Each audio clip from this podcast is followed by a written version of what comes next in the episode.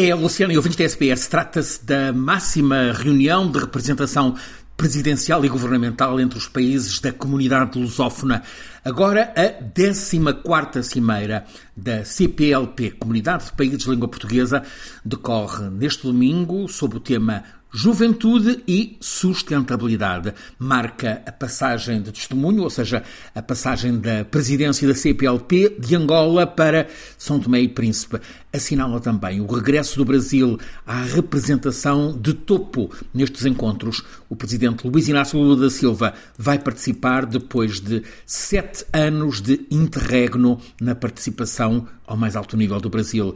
Nos mandatos dos ex-presidentes Jair Bolsonaro, que nunca esteve presente nas cimeiras, e de Dilma Rousseff, que se fez representar por uma ocasião pelo seu número 2, Michel Temer, que também participou como presidente em 2016, quando a cimeira decorreu em Brasília, a presença institucional do Brasil na CPLP tinha vindo a diminuir e a comunidade lusófona raramente era referida como uma preocupação da diplomacia brasileira. Comentário governamental português, não escondemos que nos enche de satisfação o Brasil novamente sentado à mesa ao mais alto nível e com uma vontade política muito forte de participar ativamente na condução dos trabalhos e dos destinos desta organização em conjunto com todos os Estados-membros. É o que comenta um porta-voz diplomático do governo português.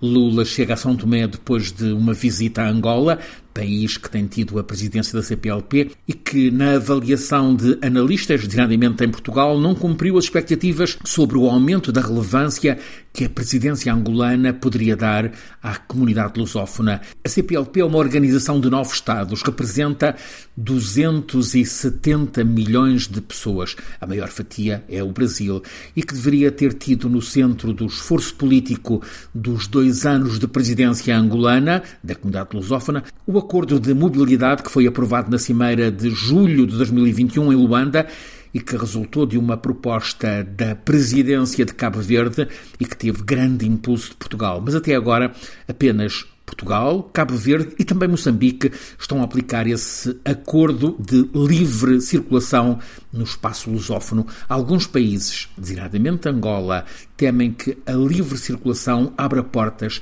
à migração dos quadros mais qualificados e, por isso, estão a resistir à aplicação prática desse acordo de mobilidade.